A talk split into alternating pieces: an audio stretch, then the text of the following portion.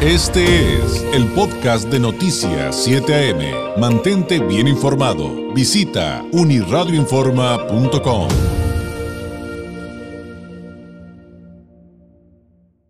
Usted recordará estas reformas que hubo en nuestro país, eh, que fueron sin duda muy valiosas respecto a la obligación para afiliar a, a servicios de seguridad social, a servicios médicos como el IMSS a trabajadoras del hogar. El IMSS ya presentó hace unas semanas la segunda fase piloto de, esta afiliación para trabajadoras del hogar. Pero nosotros queríamos irnos también al inicio, eh, promoverlo, por supuesto, sin duda, creo que es bien importante, pero también irnos a la base. ¿Sabe usted cómo hacerlo? ¿Qué papeles necesita? Eh, ¿cuáles, hay, variaciones? ¿Hay diferentes esquemas? ¿Cómo funciona todo esto? Es por ello que le agradecemos enormemente al licenciado Alejandro Trinidad Mirón, el titular de la subdelegación del IMSS en Tijuana, nos tome la llamada. Licenciado, ¿cómo está? Muy buenos días. Muy buenos días. Muchas gracias por el espacio que para el Instituto Mexicano del Seguro Social es sumamente importante. Eh, poder llegar a través de ustedes a la comunidad e informar un tema tan importante como bien lo dice en esta segunda fase de la prueba piloto para asegurar la incorporación de las personas trabajadoras del hogar. Muchas gracias.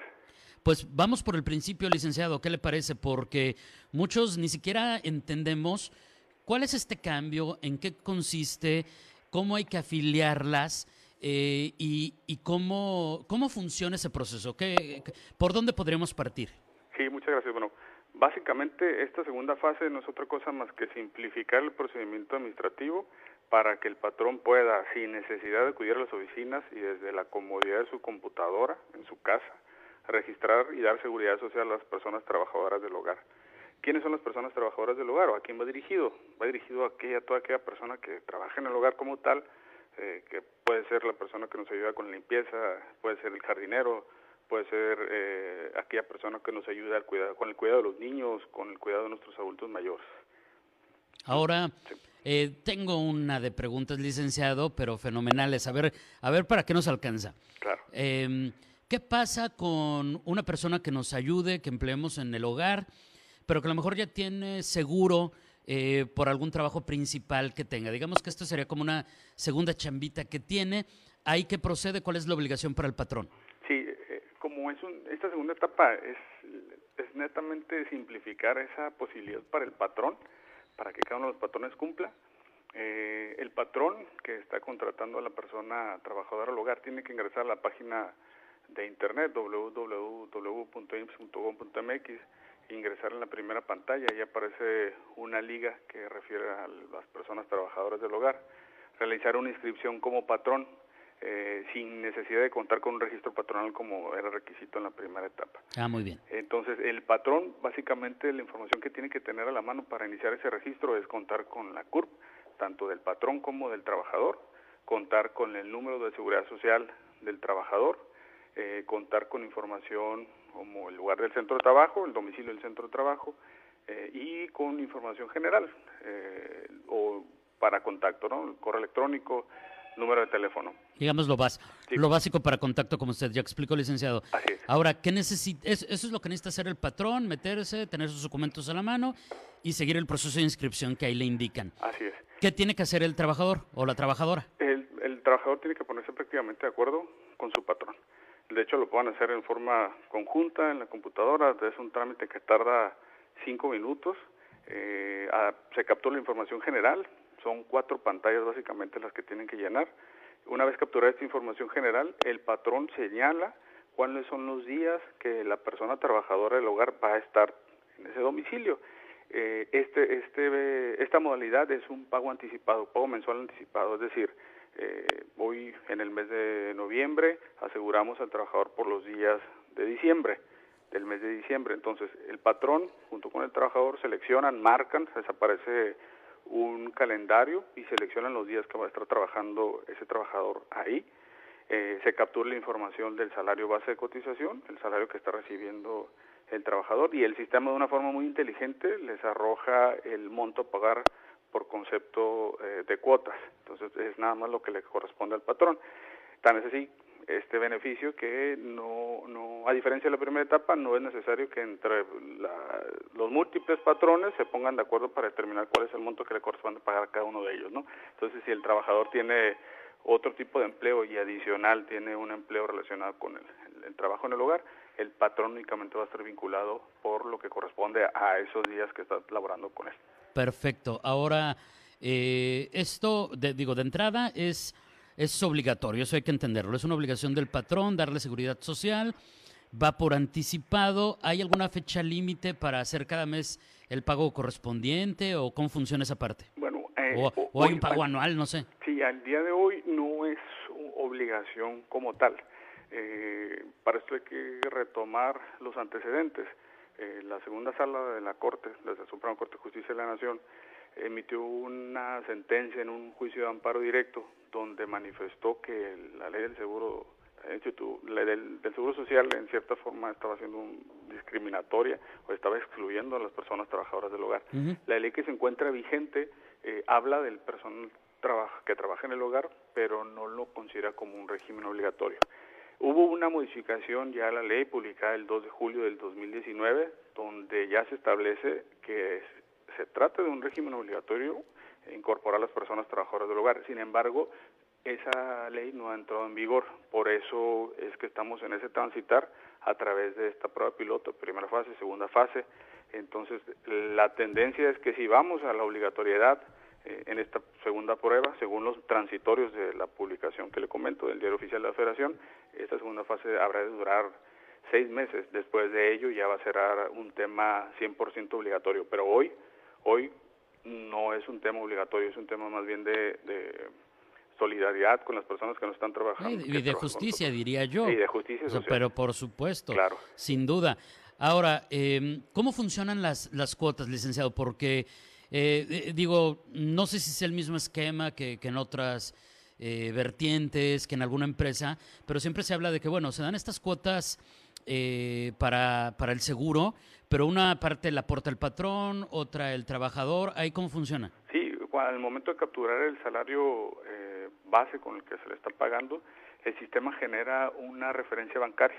Esa referencia bancaria viene, eh, es la que se puede hacer el pago a través de internet o de ventanilla y adicional genera un formato, un formulario. En ese formulario y en esa referencia ustedes van a encontrar cuál es la parte que le corresponde pagar al patrón, la cuota patronal, y la parte que le corresponde pagar eh, al, al trabajador del hogar. Viene sumamente claro, el sistema ya lo hace por nosotros, eh, no tiene alguna otra obligación el patrón, más que estar eh, registrando en forma regular, mensual, a esos trabajadores. Y ahí es muy importante precisar que en función del salario que se registre van a ser los beneficios. Si bien en este programa los beneficios que tienen todos los trabajadores son de la cobertura más amplia por todos los seguros que tiene el instituto, como atención médica, medicinas, hospitales, incapacidad, guardería, fondo de retiro, eh, gastos funerarios, entonces, en función del salario que el patrón registre, van a ser eh, las repercusiones ah, o las bondades que va a tener el trabajador. Ejemplo, tenemos la incapacidad. O ejemplo, si está eh, eh, cotizando para el momento de llegar a su retiro.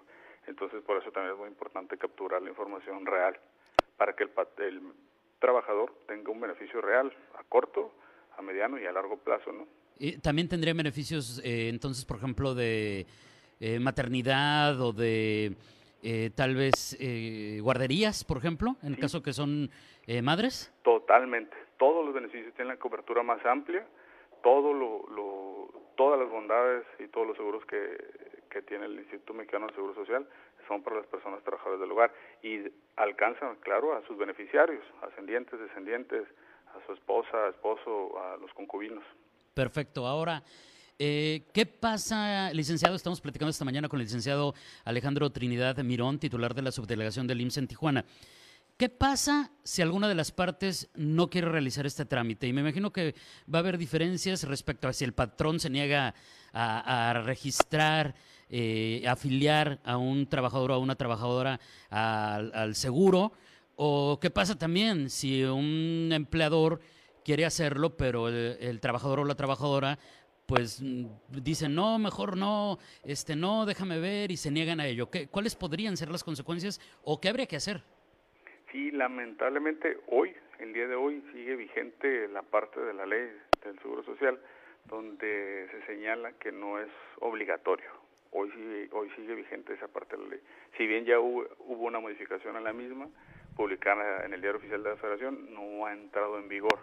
Entonces, esto es un tema más bien que va encaminado a esa obligatoriedad y lo que se pretende es sensibilizar desde hoy a cada uno de los patrones para que registren las personas que nos están apoyando en el hogar. O sea, la, la, la ley ya está modificada, simplemente estamos en ese transitar adecuaciones administrativas para que eh, ya se eche a andar, para que tenga vigencia, operatividad 100% la ley. Oiga, licenciado, pero lo que sí podríamos decir, y a lo mejor usted nos los puede explicar mejor, pues es la calma, la seguridad que te da el saber que si pasa algo, que si sucede algo, pues no vas a incluso a perder el patrimonio eh, familiar eh, por algo imprevisto, porque los accidentes lamentablemente pues son eso, accidentes, suceden y no son culpa de nadie. Entonces, el valor de, de, afiliar a las trabajadoras y a los trabajadores domésticos, ahí creo que cobra una dimensión muy importante. Sí, definitivamente. Por un lado se estaría cumpliendo con el derecho a acceder a la salud por parte de las personas trabajadoras del hogar, esa seguridad social que, a la que tiene derecho y que señaló la Corte en esa resolución eh, que vino a cambiar el esquema. Y por el otro lado, la necesidad de vernos como tal, como una aseguradora, porque al final, si la persona trabajadora del hogar sufre algún accidente, el patrón va a tener la certeza y la seguridad que como Instituto Mexicano de Seguro Social vamos a, responder en la parte que nos corresponde, ¿no? Entonces va a ser un tema de tranquilidad también para el patrón. Claro, y, y, los demás beneficios que ya bien nos explicó para el retiro, para una cesantía por edad avanzada, etcétera, etcétera, que sin duda son importantes. ¿Con qué podríamos cerrar, licenciado?